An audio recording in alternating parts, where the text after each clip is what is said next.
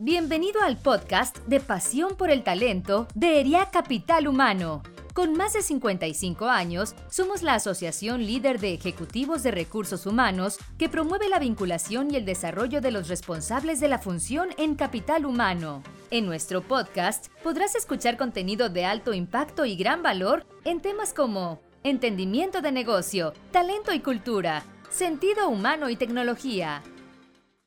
Buen día, bienvenidos a todos a un episodio más del podcast Pasión por el Talento de ERIAC Capital Humano.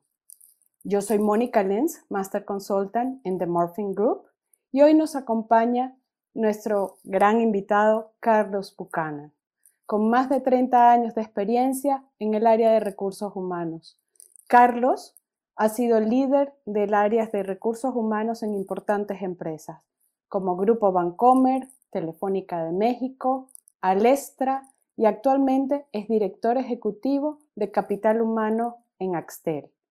Carlos también fue presidente de ERIAC durante el 2016 al 2018. Bienvenido, Carlos. Muchas gracias y me da muchísimo gusto estar aquí con ustedes. Muchas gracias por la invitación.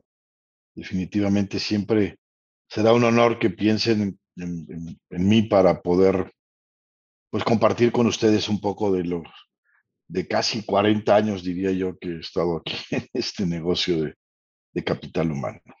Qué maravilla, Carlos, que nos puedas compartir hoy, el día de hoy. Antes de arrancar el tema, quisiera preguntarte qué es lo que más te apasiona y cómo esto está ligado con el tema que hoy es bien importante, es el tema del liderazgo ético. Sí, fíjate que yo te contestaría eh, que desde niño o sea, podría yo decir que yo nací en la casa de un, un gurú que era mi papá y que mucha gente aquí en Monterrey lo conoció, pues en su época, en su generación y cuando estaban creándose los grupos regiomontanos y que pues él formó parte muy importante de, de, de esa, esa formación que hubo en, en, lo que entonces se llamaba relaciones industriales de donde nació en aquel entonces el nombre de ERIAC, ¿no? Como ejecutivos de relaciones industriales, que pues ha evolucionado muchísimo y ahora hablamos de que es capital humano, ¿no? Este, por cómo se ha ido posicionando mucho más estratégicamente en las empresas. Entonces, desde ahí, pues yo veía a mi papá y que era lo que hacía y, y este, y al principio decía, bueno, pues ¿qué hace? Pues firma papeles, este, porque es lo que veo que hace, pero luego ya veías que pues platicaba con mucha gente, se relacionaba con mucha gente, y solucionaba muchas de las cosas que sucedían alrededor de la gente. Y entonces empecé yo a ver que a él le, le apasionaba ese tema de la gente. Y, y, a mí empezó a gustarme mucho el, el entender.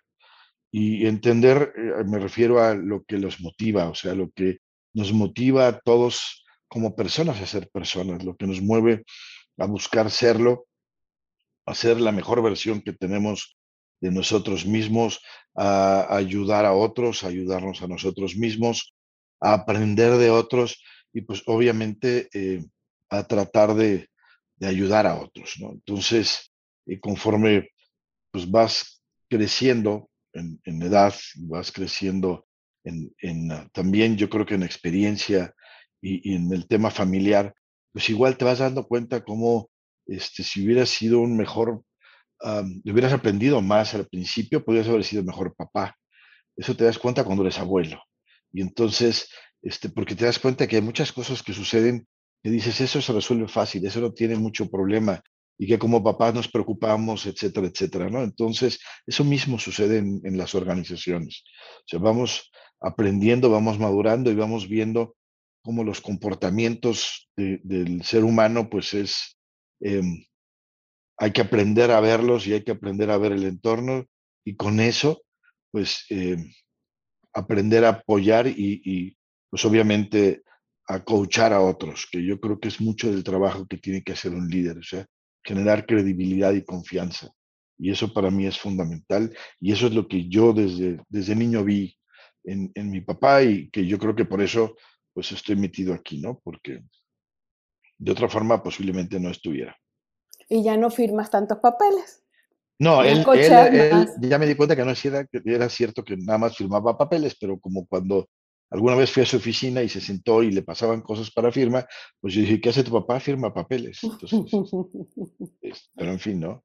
Obviamente ya sé que es mucho más de eso. Y fíjate que con lo que decías, me, déjame ampliar un poquito más mi respuesta, porque eh, la gente que no está en la función de capital humano y que está en otras funciones piensa que, que es muy sencillo y como que, no, bueno, pues hacen eventos o, se llevan bien con la gente o lo ven mucho como amor y paz y está bien lejos de hacer ese tipo de cosas, ¿no? Y cuando los invitas a que se meten y se involucran, se dan cuenta de que, híjole, o sea, este, qué, qué difícil lo tienen a veces. Pues sí, porque cada cabeza, como dicen, es un mundo y, y pues ese mundo está con un ecosistema a su alrededor y a veces cambia, como nos sucedió con la pandemia, y nos cambia todo nuestro mundo, ¿no? Y, ahí quisiera conectar, Carlos, con, con, lo que comentaste de tu papá, pero también con lo que has vivido en los últimos años. Definitivamente esto del liderazgo ha estado cambiando constantemente y las cualidades y competencias que le, se le exige a lo mejor no es lo mismo que viste en tu padre, pero que sí te inspiró y que seguramente ya hay algunos comportamientos que ya estabas viendo que decías, pues ahí están. Y quizás ahí hay cualidades y competencias éticas desde que lo viste en tu papá y que lo has visto en el liderazgo como un elemento importante. Para ti, ¿cuáles serían esas cualidades y competencias que debería tener un líder ético hoy día? Fíjate que yo creo que las características son las mismas. Lo que ha cambiado son las generaciones definitivamente en mi generación, pues eras obediente, ¿no? Entonces, yo recuerdo mucho que le decía a mi papá, si me lo pides, con todo gusto lo hago. Si me preguntas si estoy de acuerdo, posiblemente te diga que no, y entonces ya no vale que me lo pidas, porque, porque eso es, ser dictador, ¿no? No es necesariamente estar actuando con liderazgo. Entonces, em, las generaciones han ido cambiando y ahora das más explicaciones, tienes que convencer, tienes que compartir visión, tienes que compartir propósito sobre todo, y, detrás de ese propósito el bienestar. Entonces, eh, ¿por qué digo que son las mismas? Porque para mí se fundamentan en, dos cosas, ¿no? Que una es la honestidad, y, eso no necesita ser líder para ser honesto, yo creo que todos deberíamos hacerlo o buscar hacerlo, y la otra es la congruencia. Em, honestidad porque lo que debes hacer es estar enfocado al bienestar común, no al tuyo. Aún y cuando si todos vemos las cosas que hacemos, al final nos benefician a nosotros. O sea, y, y veámoslo como un buen líder en recursos humanos que trata bien a su gente, que la conoce, que la cuida, que la mantiene enganchada, motivada. Este, ¿qué, ¿Qué genera? pues genera no nada más lealtad, que eso es importante, genera productividad, genera compromiso con los resultados, genera un éxito en el trabajo o en los objetivos que se están planteando. ¿Y para quién es el éxito y el resultado y todo lo demás? Pues para la empresa. Pero ¿quién lo presenta como un éxito? Pues el líder. Entonces, al final, ¿a quién estás beneficiando a ti? Entonces, podría verlo yo desde el punto de vista muy egoísta, para decir, este, no seas tonto, todo lo que estás haciendo al final se te regresa y es en beneficio tuyo. Pero solamente va a ser en beneficio tuyo en, en el tiempo cuando lo estés haciendo enfocado en el bienestar común, no en el tuyo, en el de tu comunidad, en el de tu, empresa, tus stakeholders, los que sea que, que, que hayas definido, ¿no? Entonces, para mí eso es el primer concepto que tiene que ver con, con honestidad. Pero en alguna ocasión me preguntaban, oye, ¿cómo conoces a la gente? Le digo, pues la gente la conoces por lo que hace, ¿no? Primero que nada. Entonces tú ves que si una persona este, va, asiste, por ejemplo, a votar, cada vez que hay una votación, pues dices, bueno, pues por su comportamiento yo podría decir que este, tiene un valor cívico importante y lo, este, lo cumple, ¿no? y pues hasta ahí no pasa nada. Entonces, mientras a mí como líder me conozcan por mis comportamientos o por lo que yo haga, este, digamos que tienen la mitad de mí. Pero la otra parte que, que hablé que tiene que ver con la congruencia es que también voy a dejar claro cómo pienso. Y entonces necesito juntar o hacer coincidir lo que yo pienso con lo que yo hago. Porque si no, lo que voy a hacer es incongruente. Y si mi equipo de trabajo o la gente que yo lidereo me ve incongruente, en ese momento deja de creer en mí. Duda de mi honestidad. Duda de que estoy pensando en el beneficio y en el bien común. No puedo pedirles credibilidad y confianza. Entonces, para mí esas dos cualidades que en, todo el concepto evolutivo del liderazgo no han cambiado y no pueden cambiar, son las fundamentales, ¿no? Ahora, ¿cómo lo lleves? Que si en algunos casos eres un poco más directo, en otros necesitas convencer más, en otros necesitas poner expectativas o propósitos para que la gente lo siga, en otros tienes que motivar. Bueno, eso ya estamos hablando de las personas. Y para hacer eso, pues lo primero que necesito hacer es dejar que la gente me conozca o, y, conocer a la gente, ¿no? Este, de otra manera, no funciona. Y, déjame ponerte un ejemplo personal que, que, me, que, me, gusta decirlo porque yo creo que es el mejor ejemplo que tengo para eso y es eh, cuando mi hijo estaba enfermo, de repente un día llegué y le dije a todo mi equipo, oigan, este, pues me está pasando esto, entonces si ven que estoy distraído, si ven que no les estoy haciendo caso o inclusive que estoy molesto, sí estoy distraído, sí no les estoy haciendo caso y sí estoy molesto. O sea, me estoy peleando conmigo mismo y con una situación que tengo que entenderla independientemente de que, de que pues, es compleja de aceptar, ¿no? Entonces, este, se los digo para que, para que me entiendan un poquito a mí. Y ese creo yo que es la relación que debe de existir, o sea, es, es honesto, ¿no? Y entonces es congruente. Este, pero si mi gente no me conoce o yo no los conozco a ellos, no voy a tener ni siquiera la confianza de hacerlo. Y ahí es donde creo que en ese modelo de liderazgo que a veces lo usamos de librito, lo perdemos. Sí, y hay un tema ahí eh, que me encantó de tu ejemplo, porque eso fue muy transparente. Dentro de la honestidad está ese sentido de transparencia.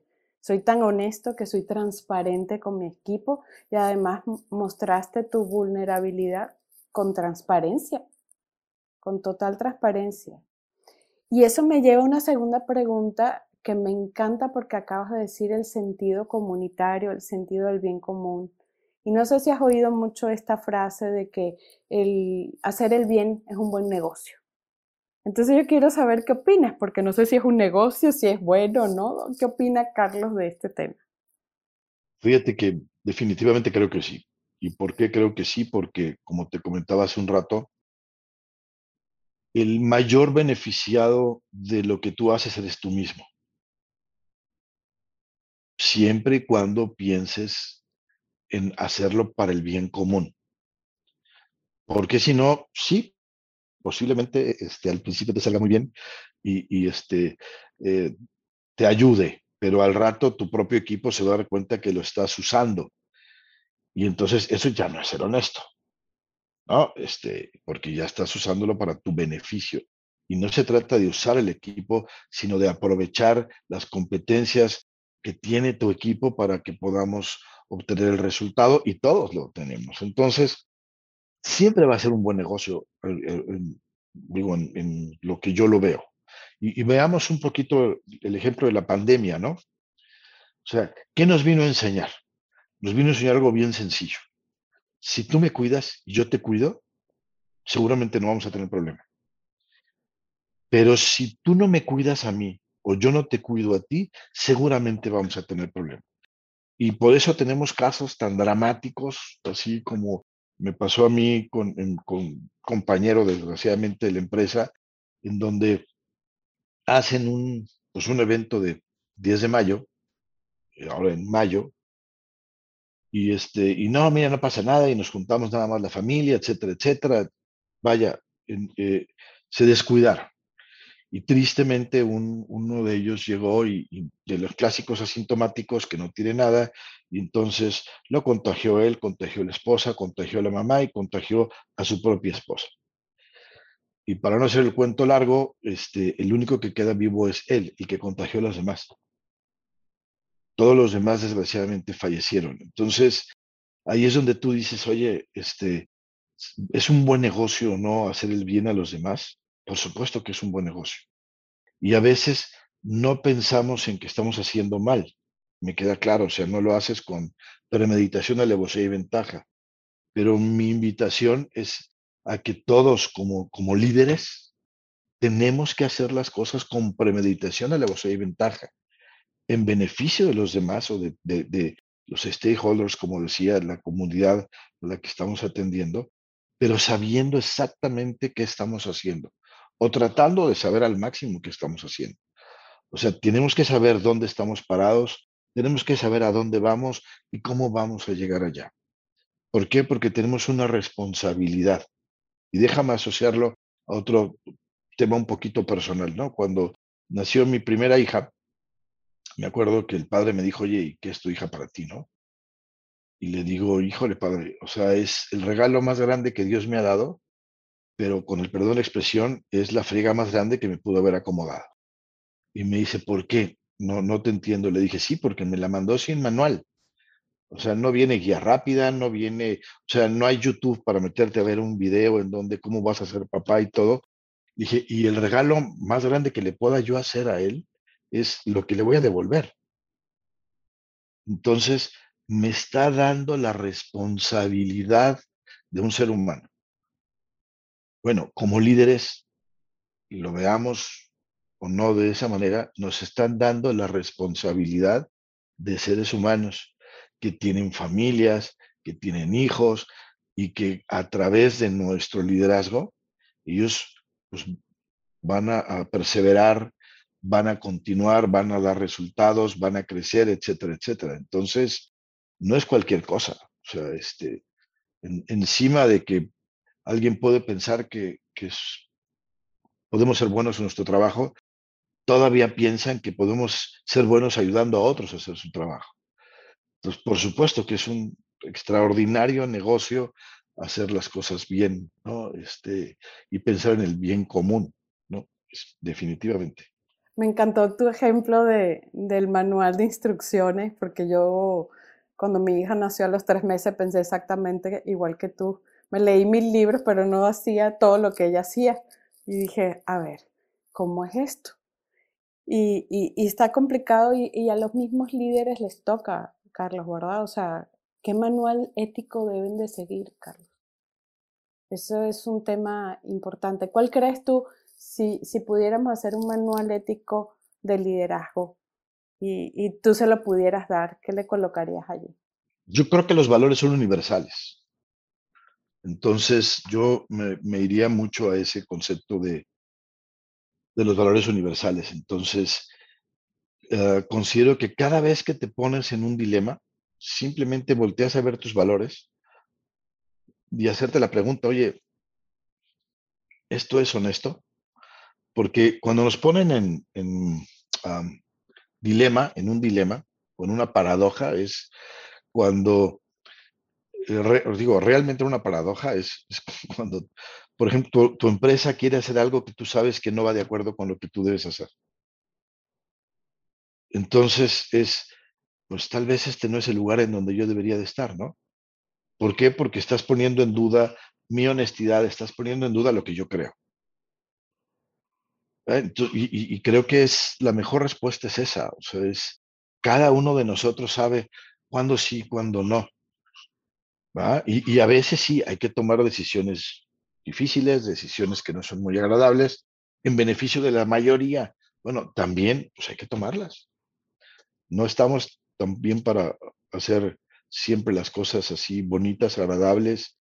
Pues no, también es, tenemos que tomar decisiones complejas, difíciles, este, que a veces no son las más populares y para eso, pues precisamente nos, nos invitaron a participar, ¿verdad? O sea, no, no, para lo fácil, ¿no? Así es. Y pensando ahora más allá de los líderes, ¿cómo crees que cualquier organización que nos esté oyendo podría eh, compartir, desarrollar el tema ético en los colaboradores? Bueno, yo te diría que la única manera de poder hacerlo es el ejemplo. Y ese ejemplo que sea congruente. Entonces, en muchas de las organizaciones ponemos que el capital humano es lo más importante que existe en la empresa. Pero es lo primero que descuidamos cuando existen pues, condiciones complejas, difíciles, etc. Entonces, no haces viva la palabra que estás poniendo ahí y pones en entredicho a tu propia organización. Entonces, lo primero que para mí es, o, la, única respuesta que tengo es, hay que ser el ejemplo. Entonces, tú como jefe, no pidas lo que tú no vayas a hacer. Entonces, si tú le dices a la gente que tiene que trabajar, esforzarse y que no importa si de repente sus fines de semana se ven, este, pues, interrumpidos por alguna condición que a veces pasa, bueno, ¿y por qué los de ellos sí, los tuyos no? Ah, no, bueno, es que hay niveles. Ah, perfecto. Entonces, ahí tú, tú solo estás hablando de que no existe esa congruencia, ¿no? De que ese valor de la gente, del cuidado, de la cercanía, del estar al frente para liderar, este, no lo estás haciendo. O esa conveniencia. Y entonces ahí es cuando la gente empieza a decir, ah, ok, ya sé, ¿no? Él, él es, le gusta llevarse los aplausos, pero no le gusta llevarse las culpas se hace responsable de todos los éxitos, pero este, por supuesto que no participa en ninguno de los fracasos. Entonces, pues para mí, ¿cómo haces esto? Primero, como te digo con el ejemplo. ¿El ejemplo de qué? De lo que tú definiste como tus principios y tus, y tus valores dentro de la organización. Tienes que hacerlo un documento vivo, no un cuadrito que esté pegado en la pared, si es que está pegado en la pared, o aparece en tus páginas en Facebook, o ese tipo de cosas, ¿no? Y si tienes líderes que van en contra de eso, aun y cuando sean muy exitosos, necesitas preocuparte por ir viendo qué vas a hacer con ellos, porque si no, están echando a perder todo el trabajo que tú estás haciendo. O sea, la congruencia es fundamental. Y, y eso no te lo digo desde ahora. Hay un libro que es de los, no sé si es de los 70 o tal vez antes, que se llama Build to Last. ¿no? Y, entonces, este, pues son ejemplos de empresas como Procter Gamble, como, como empresas de muchísimos años. Johnson Johnson. Ajá, exactamente. ¿Dónde fundamentan su, su éxito? Pues en eso, en su consistencia, en su congruencia, ¿no? Este, y como te digo, pues eso ya que lo haces, pues obviamente tienes que conocer a la gente y tienes que darte a conocer a la gente, ¿no? Carlos, estás en un área de telecomunicaciones, Axtel es una de las principales empresas en el área y hemos estado recogiendo información. Hay muchísimos estudios que dicen que ha aumentado la preocupación de los consumidores hasta un 52% sobre el tema de la tecnología y la ética. Mucho de esto sigue sucediendo actualmente. Vemos escándalos de Facebook, vemos escándalos de Instagram, vemos eh, hackeos de sistemas y el tema ético, qué hacen con tu data, cómo la manejan, parece ser un tema que ya es relevante para los consumidores. ¿Tú qué opinas al respecto y cómo lo manejan desde Axtel?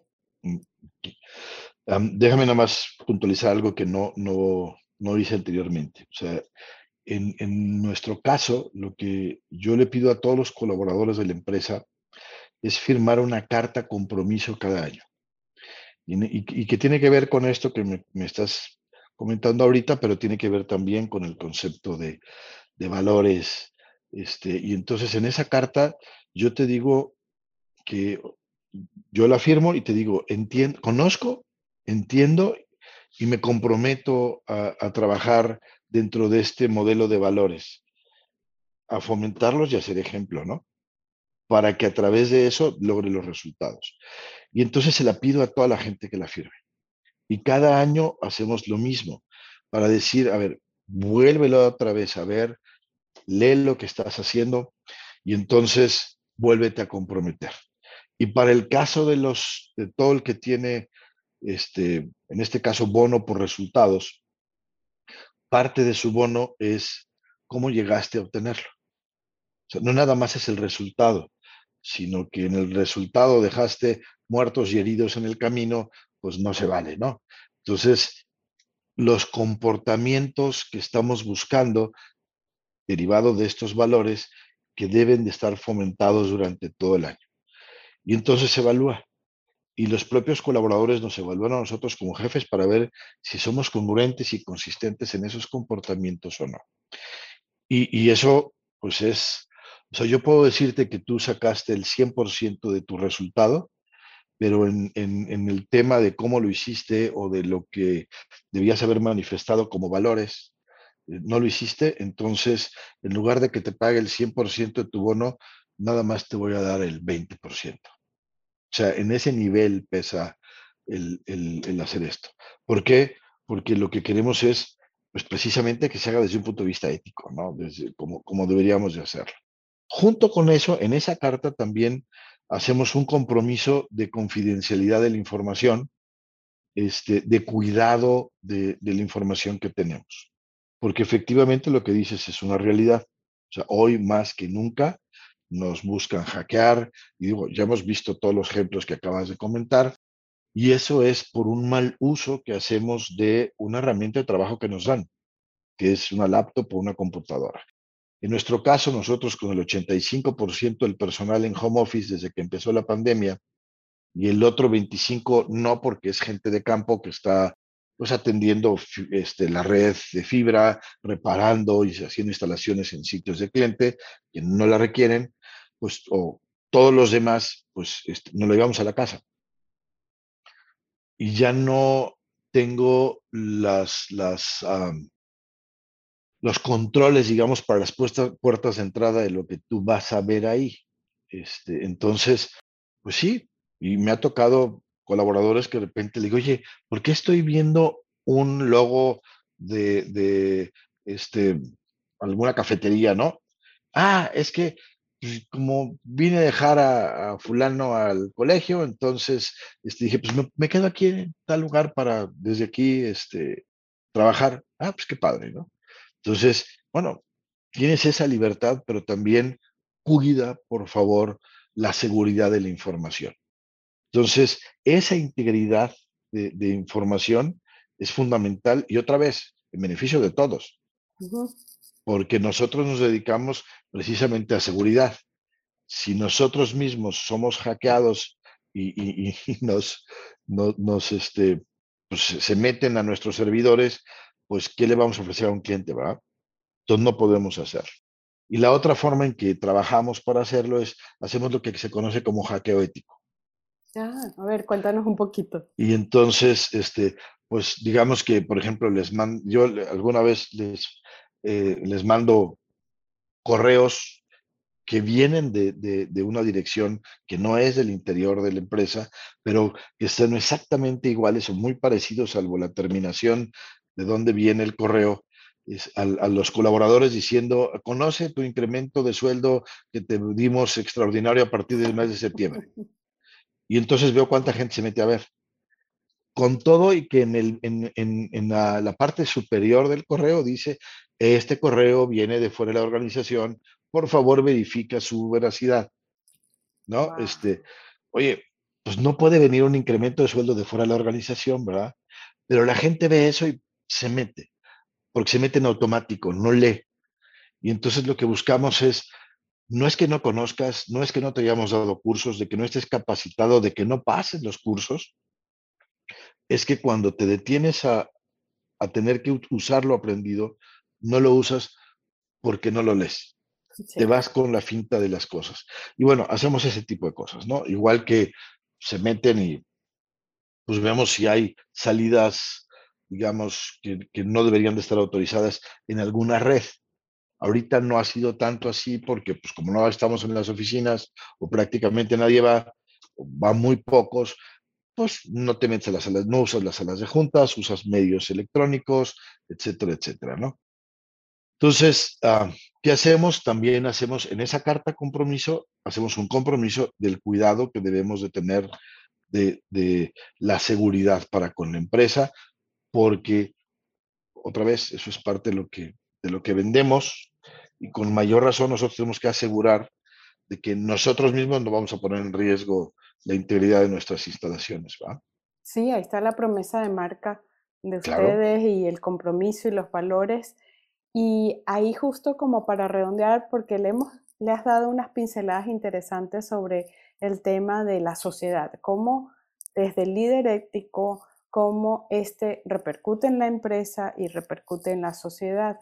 Ahora, en líneas generales, y ya para redondear, ¿cómo crees que las empresas pueden impactar directamente a la sociedad teniendo líderes éticos?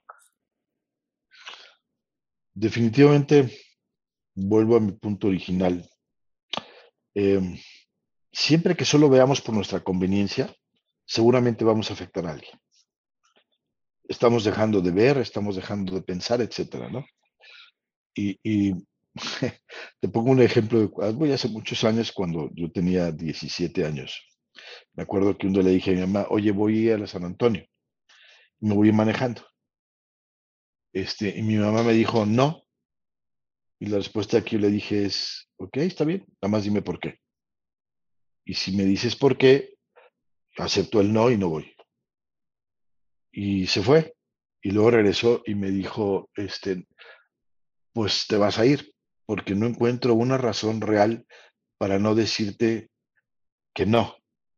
O sea, solamente es el concepto de, pues es un riesgo y te vas tú solo y vas manejando y lo que, etcétera, etcétera. Todo, todo lo que los papás alrededor de esto tenemos, ¿no? Entonces, esa fue una super lección para mí porque lo que ella trataba de decirme es, si fuera por mí, para mí, por mi conveniencia, te diría que no. Pero no puedo pensar nada más en eso, ¿no? Entonces, la respuesta es sí. Es lo mismo que yo te diría aquí. Es, si yo dejo de pensar en, en, los demás cuando estoy pensando en lo que es conveniente para mí, seguramente estoy afectando algo o a alguien. Y, eso es lo primero que no debo de hacer, porque eso no es actuar congruentemente con el concepto de los valores, en donde estamos buscando el beneficio de la gente, el beneficio de nuestros stakeholders, ¿no? Y el beneficio de nuestra comunidad, que son las tres funciones que tiene cualquier, cualquier organización y son las tres funciones que tenemos nosotros como líderes. Entonces, eh,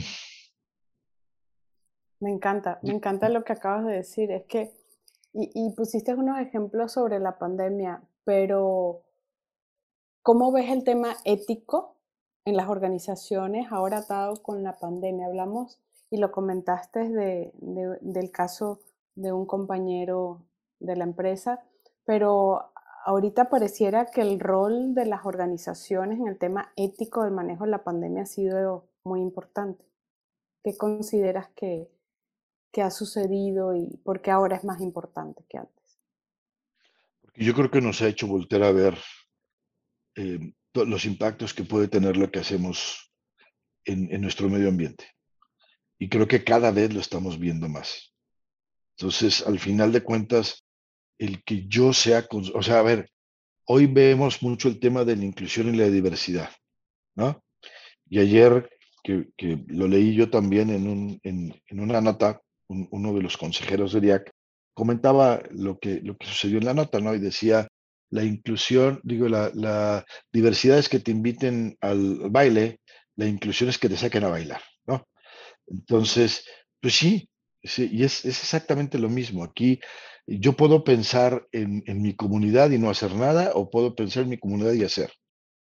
Si pienso en mi comunidad y no hago nada, estoy siendo incongruente. Estoy yendo en contra de mis propios valores estoy yendo en contra de ese futuro que yo estoy esperando que, que, tenga mi organización, empezando por ahí, ¿no? No nada más mi, mi, planeta como tal, que podría suceder que digas, ah, es demasiado amplio.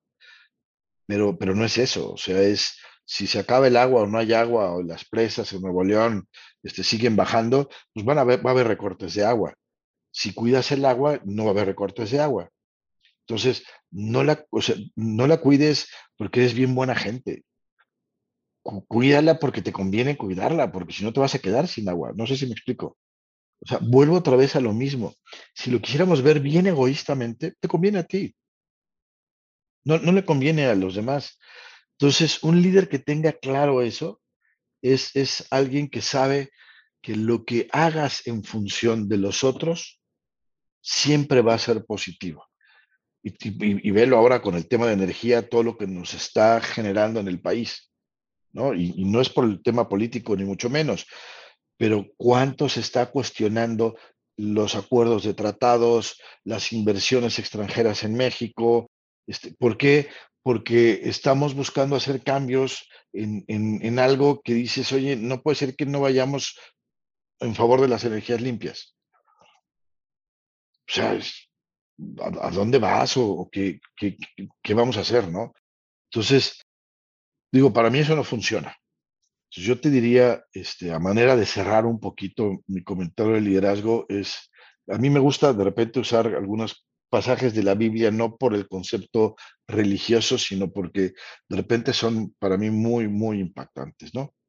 Y como decía, es, dice, este, cuando llegues a una reunión, no te sientes en el lugar principal, no vaya a ser que llegue alguien más importante y te pidan que te mueves, que te muevas, ¿no? Para ceder el lugar. Mejor quédate atrás para que cuando te vea el que está convocando a la reunión te diga, Moni, no te quedes ahí atrás, ven, siéntate aquí a mi derecha y entonces todo el mundo se va a dar cuenta que tú estabas ahí. ¿Me explico? Wow. Pero si llegas y te sientas, pues bueno, es parte del presidium y se acabó. Sí. Interesante. Tú dices, bueno, o sea, este, no lo veas desde el punto de vista religioso, velo, inclusive sí. si, si, te gusta este, ser centro de atención, bueno, pues ahí tienes un, uno de los mejores ejemplos para ser centro de atención. Totalmente. Y, y, y, estás hablando del beneficio de los otros, ¿no? Este, Totalmente. Entonces, el líder que sabe dónde está parado el, y que se conoce y que sabe de qué pie cojea, uh -huh. es de lo que se va a cuidar, va a hacerlo ver a su gente, su gente lo va a conocer y entonces seguramente va a tener mucho éxito. No, de otra manera, maravilloso. no veo. Maravilloso, pues, Carlos. A mí me ha encantado, todo lo que nos has dicho es súper valioso. Eh, es un tema definitivamente con todos los ejemplos que dijiste, es muy actual, muy ahorita que está en primera plana. Y pues antes de cerrar, me encantaría que le dejaras un mensaje a todos aquellos que están comenzando carreras de recursos humanos o que están comenzando en las organizaciones en el área de recursos humanos. ¿Qué le podrías dar de consejo en este tema ético? Ah, ¿Qué te podría decir? Primero que nada, este, se, se metieron en, en,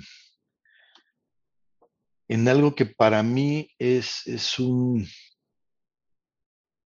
pues como un apostolado. O sea, si al final de cuentas es, es, algo en donde si las cosas van bien, no necesariamente te van a felicitar, pero si las cosas van mal, seguramente te las van a reclamar. Eh, entonces, tienes que sentirlo, tienes que verlo y tienes que vivirlo como algo que realmente quieras hacer, porque es, es, un, es un, modelo de trascendencia en sí mismo el, trabajar en, en una función como esta. Sobre todo porque tienes la oportunidad de tocar a mucha gente. Y, y, eso no cualquiera lo tiene. Y, y, a veces no nos damos cuenta de todo el impacto que podemos tener. Entonces, eh, les diría, conózcanse, acéptense bien como, como, como son, porque, porque así somos, ¿no? Y, y, con, esa, con ese conocimiento y con esa aceptación, bueno, trabajemos en, en, yo no diría cambiar, porque eso de repente es muy complejo, en generar otras alternativas que, que, nos ayuden a que nuestro abanico de comportamiento sea mejor y que lo hagamos de esa manera. O sea, que, que además nosotros no podemos hacer la tarea, nosotros tenemos que cumplir con nuestra responsabilidad. Y eso tiene una connotación muy amplia. O sea, no es palomita, ya este, pagué la nómina, no, cuál es la responsabilidad en ese concepto, ¿no? Y todo lo que está detrás de eso. Y por último, el, el, como dice la frase, no todo lo que se quiere se puede, pero todo lo que se puede solamente se puede si se quiere. Es que ahí pues vamos a tener que poner todo el corazón en lo que estamos haciendo porque sí, nuestra función es de dejar corazoncito, ¿no? De, dejar lo que somos. Porque al final de cuentas, es bien o mal, vas a ser el modelo de liderazgo para la organización, ¿no? Si no, este, te van a voltear a ver así como decir, oye, lo que me enseñas, ¿por qué tú no lo haces, no? O por lo menos lo intentas.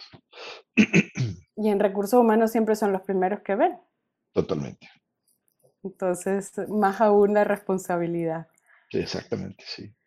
Bueno, Carlos, en nombre de ERIAC, te queremos agradecer todas las experiencias, ejemplos que nos has podido compartir. Han sido muy ejemplificados y creo que eso ayuda mucho a la audiencia porque va más allá de solamente contarnos, sino además poner ejemplos que podemos ver en el día a día. Eso estamos seguros que es oro puro para todos los que nos están oyendo. Y queremos dar también las gracias a la audiencia que nos está escuchando. Esperamos que puedan compartir y estar con nosotros en el siguiente episodio de Pasión por el Talento de ERIAC, Capital Humano. Gracias. Muchísimas gracias a ustedes. Gracias por habernos escuchado. Te invitamos a seguir nuestro podcast en Spotify, Apple Podcast y Google Podcasts. También puedes seguirnos en nuestras redes sociales. Encuéntranos como ERIAC Capital Humano. Te esperamos en el siguiente episodio de Pasión por el Talento.